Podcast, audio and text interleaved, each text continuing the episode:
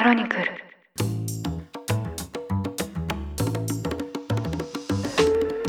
おはようございます。2023年8月7日月曜日ニュースコネクトあなたと経済をつなぐ5分間パーソナリティの新井里奈です。この番組では1日1つ5分間で世界のメガトレンドがわかるニュースを解説していきます。朝の支度や散歩、通勤、家事の時間などにお聞きいただけると嬉しいです。日本では台風が接近していますね。本日にも沖縄から九州南部、明日火曜日には九州北部から四国に大雨の可能性があるとの予報です。さらに週の半ばにかけても中国地方や近畿地方に強い雨や風が吹く見込みということです。ハザードマップや避難場所の確認、飲料水や停電時の対策など、リスナーの皆様も必要な備えを整えながら安全にお過ごしください。さて今日は早速こちらのニュースをお伝えします。先週、アップルが今年4月から6月の四半期決算を発表し、売上が3期連続の減収となったことが明らかとなりました。利益については、動画配信やアプリなどのサービス事業が好調だったことで、前年同期比2%増、198億8100万ドル、日本円で2兆8300億円となりましたが、一方で売上は主力となるスマートフォンの販売の伸び悩みが大きな要因となり、前年同期比で1%減、817億9700万ドル、日本円にしておよそ11兆6500億円となりました。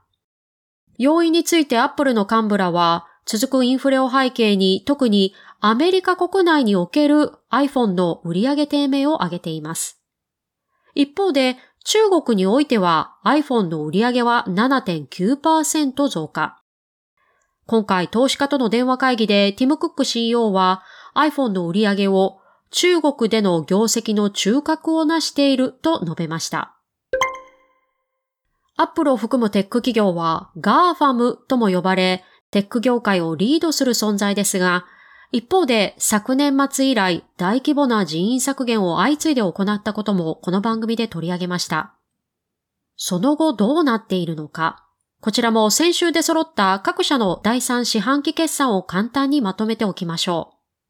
まずは Amazon。こちらは先に挙げた人員削減や配送コストの効率化の成果が出て黒字に転換しました。続いてメタと Google は広告事業の回復に牽引され、昨年同時期と比べて2桁の増益。そして、マイクロソフトは主力のクラウド事業の伸びが鈍化しているものの、四半期ベースで過去最高益を記録しています。まとめますと、IT 大手5社、 GAFAM はすべて増益。これまであった景気減退の懸念から明るい兆しが見えており、業界全体としてもやはり AI を使ったサービス開発などが後押ししているという見方がされています。ただ一方、売上については今回5社のうち Apple 1社のみが減収。市場は他の企業と比較して Apple が AI 開発に対して遅れをとっていると指摘する声も上がっています。実はティム・クック CEO、これまで AI についての発言には慎重な姿勢を示していました。チャット GPT などの生成系 AI が注目される中、今年に入ってもクック氏は、解決しなければならない多くの問題が残っていると発言。製品への AI 技術の追加についても非常によく考えた上で行うとも述べていました。ただ、今回ロイター通信が行ったインタビューによりますと、クック氏は我々は長年にわたり生成系 AI を含む幅広い AI 技術の研究を行ってきたと発言。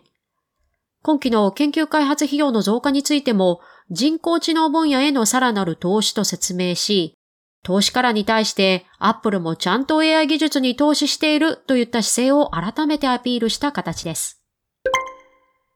さて、そんな AI とは切っても切れないテック企業ですが、現在は GAFAM 5社に新たに2社を加えた7社を一部のアナリストがマグニフィセントセブンと呼んで注目しています。最後にここも取り上げておきましょう。この2社とはテスラと NVIDIA。テスラは皆さんご存知、イーロン・マスク氏率いる電気自動車メーカーですが、今年に入り、フォードや GM、そして日本メーカーの日産もテスラの EV 急速充電規格を採用することを相次いで発表しました。EV 業界のプラットフォーマーとしてテスラは今年大きな一歩を踏み出しています。そしてもう一社が NVIDIA。この番組で取り上げるのは初めてかもしれませんが、こちらはアメリカにある半導体メーカーです。特に AI 開発で必要となるチップの市場を8割以上独占しているとも言われています。こうした AI ブームの恩恵を大きく受ける同社は、投資家からも注目され、今年に入り株価が175%以上も上昇。また数ヶ月前にはこの会社の時価総額が初めて1兆ドルを突破し、史上8社目となりました。こうした元祖テック大手に加えて今や市場をリードする2社。ちなみに NVIDIA ですが次の決算発表が8月23日と約2週間後に迫っています。